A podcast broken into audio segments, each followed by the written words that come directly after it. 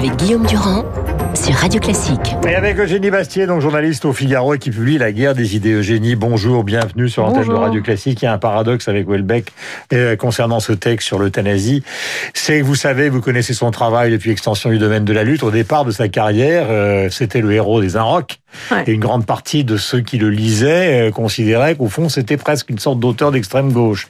Et puis maintenant, il est devenu à l'autre bout, j'allais dire l'auteur de valeurs actuelles, mais aussi l'une des références du Figaro, Soumission. Enfin bref, il y a un changement total de perception de son travail. Alors, euh, est-ce que Welbeck est totalement cohérent par rapport à ce qu'il a été au début euh, de sa manière d'écrire, au début de sa carrière littéraire, ou est-ce que c'est nous qui avons changé? Je crois que Welbeck est entièrement cohérent et qu'il n'a jamais changé. Je crois que c'est la gauche qui s'est mépris en voyant euh, chez lui, peut-être parce qu'il parlait beaucoup de sexe, euh, que c'était un provocateur. De frustration sexuelle. De frustration sexuelle, qu'elle en a fait un peu un, peut-être un, un libertaire ou un punk. Mais en fait, Welbeck est quand même profondément un anti-moderne. Quand on lit son œuvre, c'est quand même une critique de la modernité, de l'individualisme, de la solitude extrême euh, qu'implique le libéralisme, l'extension du domaine de la lutte à tous les domaines de l'existence. Donc pour moi, euh, Welbeck est un anti-moderne. Je dirais pas un conservateur parce que je veux pas parler à sa place et euh, je, je pense pas qu'il se reconnaisse dans cette appellation, mais en tout cas, je, celle d'anti-moderne me semble enfin, convenir à, cette œuvre qui effectivement est peut-être l'œuvre qui a qui a poussé le plus loin la critique de la modernité sur toutes ses formes. Ce qui s'est passé d'ailleurs au 19e siècle aussi, puisque euh, ça a été le cas pour beaucoup des grands poètes romantiques euh, de considérer justement qu'il fallait jouer cette position des anti-modernes. Il a rendu hommage oui. à nombre d'entre eux, et notamment à un certain nombre de poètes. Reste ce matin la question de l'euthanasie. Donc, euh, il milite contre.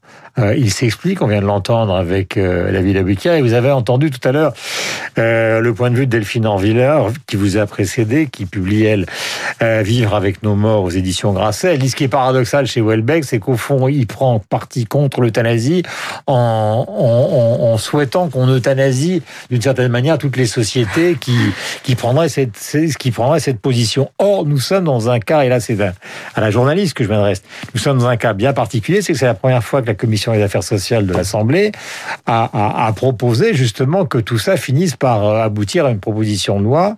Et donc les parlementaires, le Parlement français, la France va être saisie de cette affaire. Oui, et moi, ce que je trouve assez juste dans cette tribune de Welbeck, c'est euh, qu'il souligne vraiment cette rupture anthropologique euh, qu'est euh, la légalisation de l'euthanasie, notamment par rapport à la pratique médicale.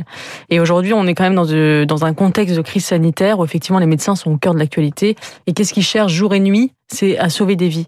Et on est au cœur de la médecine, et de la médecine dans ce cas-là de plus basique et de plus universel, c'est-à-dire vraiment prolonger la vie, la sauver.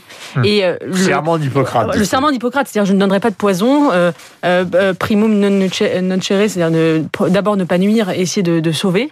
Euh, et, je, et en fait, si on légalise l'euthanasie, on va basculer dans une autre dimension, c'est-à-dire que la médecine ne sera plus là pour sauver ou soigner, mais pour donner la mort. Et là, on bascule quand même il y a un tabou civilisationnel qui est levé. Alors on peut en discuter, est-ce qu'on est pour ou on est contre, mais il ne faut pas sous-estimer le basculement, à mon avis, anthropologique profond euh, que, que, que, que, ferait une légalisation de l'euthanasie, parce qu'on renverse tout le sens de la médecine et pas seulement occidentale, d'ailleurs la médecine de façon universelle, qui est vraiment le, le soin et, et la, la, prolongation de, de, la vie. Et je, et je trouve qu'il y a quelque chose de vertigineux de le faire justement au moment d'une crise sanitaire où effectivement on voit que les médecins, les, ce qu'on appelle les soignants, sont sur le pont matin et soir pour essayer de, de, sauver des vies. On entend à la radio que ça, sauver des vies, sauver des vies, et on vote, une, on, enfin on s'apprête à, à, discuter, peut-être à voter une loi qui va donner, euh, voilà, le, qui va légaliser le suicide assisté. Mais alors deux cas se présentent. Vous avez le cas par exemple de Bernard Tapie qui lutte euh, de contre un cancer, un double cancer euh, depuis maintenant des années. Qu'on aime ou qu'on n'aime pas Bernard Tapie, tout le monde reconnaît le courage formidable qu'il a donc sur ce plan-là. Vous avez d'autres cas. Imaginons par exemple que moi je sois l'objet, euh, ce que je ne souhaite pas d'ailleurs, d'un cancer généralisé, que la souffrance soit atroce. À un moment, on peut tout simplement dire euh, j'en ai marre. Et là, je me retourne vers l'auteur de la, de, de, de, la, de la guerre des idées. Est-ce que ce, cette, cette plainte qui pourrait être celle d'un Guillaume Durand supposé, n'est pas recevable. C'est-à-dire de non, dire, bah, puisque c'est comme ça, la France ne me, ne me permet rien, donc je vais aller au Portugal ou en Suisse pour essayer de mettre fin à des souffrances que je ne supporte pas. Qu'elle soit physique non, ou mais morale. Bien sûr, j'entends je, je, tout à fait cette, euh, cette position, mais je pense que euh, d'abord, il y a une loi qui existe en France, qui est la loi Leonetti, qui permet, dans bien des cas, de répondre à ces souffrances, mm -hmm. euh, notamment par une sédation, une forme de sédation euh, qui n'est pas une, une, une, une, injection létale, on vous fait mourir, mais on, on vous donne des calmants, en fait, euh, ou de la morphine, jusqu'à ce que finalement mm -hmm. vous, vous, passiez de l'autre côté. Et donc, il y, a, il y, a, déjà une loi qui, qui va très très loin, mais qui ne bascule pas ce, ce, dont je parlais, ce tabou anthropologique. Et je crois que le problème de, de faire ça, c'est qu'effectivement, il y a, y a plein de cas euh, où on peut, on, peut, on peut trouver que c'est légitime, mais une fois que c'est rentré dans la loi, on peut aussi imaginer que des gens qui hésitent, qui ne savent pas, qui se sentent peut-être un poids pour leur famille, qui, euh, qui finalement euh, sont déprimés ou qui ont une souffrance psychique puissent se dire ben voilà ben, puisque la loi existe je vais me demander la mort. Et, on, et, et, en fait la loi elle est quand même normative dans la société et elle peut pousser aussi avoir un euh, pousser un certain nombre de personnes à recourir à la mort. enfin, c'est assez bizarre ce dont on parle ce matin mais euh, les suicidés de la société ça existe oui mais, oui, mais vous savez que les suicidés on les réanime hein, quand on les trouve non mais d'accord mais quand on les trouve quand, quand, quand, quand, quand quelqu'un se suicide on a le devoir de le réanimer et de le faire retourner à la vie parce qu'on estime que il a finalement euh, mmh. fait un choix jusqu'au bout et les médecins ne le laissent pas mourir. Donc vous imaginez maintenant si on légalise le suicide assisté, est-ce qu'on va laisser mourir les gens qui ont qui se sont suicidés chez eux par exemple? Est-ce qu'on va ou est-ce qu'on va les secourir? Est-ce que vous Ça pose alors... des questions quand même vertigineuses. Est-ce que vous êtes par exemple hostile ou pour ou compréhensive à l'égard de ces jeunes femmes qui demandent justement dans le droit fil de ce qui avait été signé dans le Observateur il y a maintenant des années un allongement justement du, du, du temps euh, qui permet la possibilité de l'IVG Non, je je suis euh, pas favorable parce que je pense que euh, ce, ce, droit a un certain nombre de limites et que ces limites elles sont aujourd'hui euh, plus enfin elles sont elles sont c'est très encadré et d'ailleurs un certain nombre de, de gynécologues de professeurs disent que ça changerait beaucoup de choses parce que l'état du fœtus à ce stade-là euh, est beaucoup plus difficile à expulser. Ça donne une, une, pratique médicale. Il faut penser aussi aux médecins qui pratiquent ce genre d'actes, que ce soit d'ailleurs l'euthanasie ou les avortements. Euh, et beaucoup d'entre eux disent que c'est des actes qui vont devenir de plus en plus difficiles à faire. Et il y a, il y a beaucoup de médecins qui s'y opposent. Et moi, personnellement, je, je n'y suis pas favorable parce que je trouve que c'est aujourd'hui, euh, il, y a, il y a un nombre d'avortements qui est toujours aussi haut depuis 40 ans en France. Mmh. Et, et, j'ai, et je, je, je pense que de dire que le droit à l'avortement est menacé aujourd'hui ou qu'il ne va pas assez loin, c'est totalement exagéré. Regarde les idées. Question pourquoi les gens de votre génération, enfin vous, puisque je n'ai pas votre je suis pas en train d'interroger une génération, mais vous, Eugénie Bastier, contrairement peut-être à des générations comme la mienne, euh, là je parle pas de moi mais de ma génération, finalement vous êtes euh, dans un engagement à droite qui fut euh, à l'inverse, pour la génération de Cohn-Bendit, par exemple, un engagement à gauche. Est-ce qu'il y a une sorte de phénomène euh, qui ne serait même pas une question personnelle, mais une Balancier. question collective, quoi? C'est un retour de balancier. Oui, c'est possible parce que il y a des Bastiers parce qu'il y a eu des Cohn-Bendit. Bah effectivement, euh, quand, je, quand peut-être quand vous étiez jeune, c'était la droite qui était au pouvoir euh, et du coup euh, la jeunesse et qui est dans l'opposition généralement était plutôt à gauche. Aujourd'hui, c'est vrai que la gauche a tous les pouvoirs. On peut dire que Emmanuel Macron, le pouvoir est à, est à, est à droite, mais en réalité, le pouvoir culturel, le pouvoir médiatique, le pouvoir euh, intellectuel est à gauche depuis des années. Mmh. Et donc il y a un phénomène de balancier qui est aussi poussé par le réel, c'est-à-dire que le réel aussi.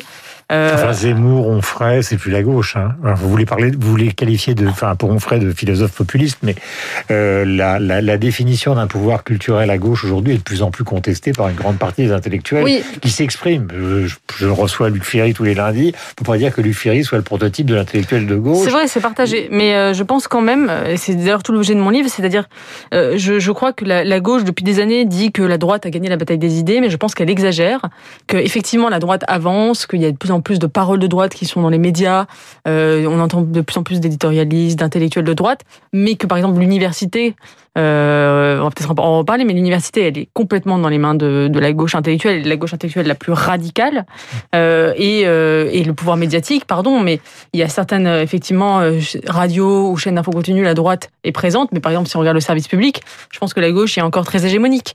Donc je, je relativise, si vous voulez, l'idée qu'il y aurait eu un retournement d'hégémonie, que la droite aurait gagné la bataille des idées. Elle a sans doute gagner la bataille de l'opinion. Ça se voit dans, dans, les sondages. Quand on interroge les Français, ils disent qu'ils sont, ils se positionnent de plus en plus à droite, notamment parce que effectivement, la question des frontières, de l'immigration, du rapport à l'islam, à, à, la limite, est revenue dans le débat public. Mmh. Mais si on, on, regarde les universitaires, les intellectuels, euh, ça se traduit pas forcément comme un retournement complet d'hégémonie. Donc, Madame Vidal a raison. Madame Vidal. Euh... De votre point de vue. Non, je, je pense que moi je moi, je pense qu'elle a raison de, de s'inquiéter effectivement d'un phénomène. Alors on l'appelle islamo-gauchisme ou euh, néo-gauchisme, je...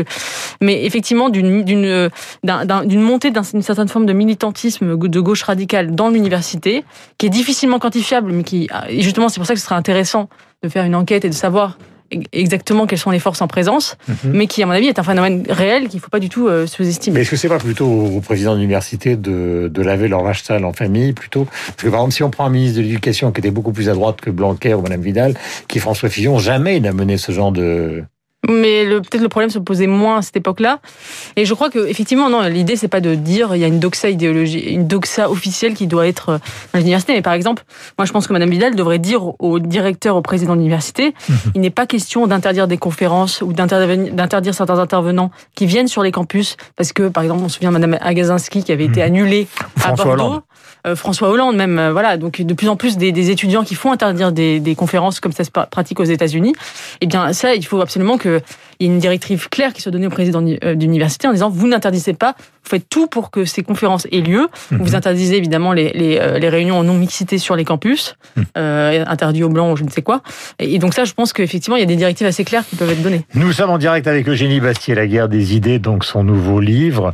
J'ai en face de moi donc la lune de New York Times. Nous sommes à la radio, euh, c'est difficile à, à montrer, mais l'UNEF est donné donc euh, en exemple comme étant l'avant-garde du changement en France. Alors, puisqu'on est justement dans la guerre des idées, et ce sera ma dernière question en recommandant donc la lecture de votre livre pour ceux que ça intéresse, est-ce que vous n'avez pas le sentiment, non pas, alors là on, est on était dans le cadre français, mais d'un cadre français qui serait isolé dans le monde. D'ailleurs, euh, le président de la République, à un moment, quand on lui demandait qui étaient les grands hmm. intellectuels français, il a dit, ben moi, Jürgen Habermas, c'est-à-dire qu'il a nié totalement l'existence. Euh, je parle des philosophes, hein, il n'a pas parlé des écrivains, euh, mais d'un intellectuel français intéressant à écouter actuellement, contrairement à ce que C'est intéressant d'ailleurs parce qu'il y a une espèce de la, provincialisation de la pensée française est portée par les intellectuels français eux-mêmes, qui disent souvent euh, nous sommes en retard par rapport aux États-Unis, qui se sentent un peu presque il y a un complexe d'infériorité. Mmh. On voit beaucoup chez les intellectuels de gauche en disant regardez ce qui se passe aux États-Unis, ils sont beaucoup plus en avant sur la race, le genre.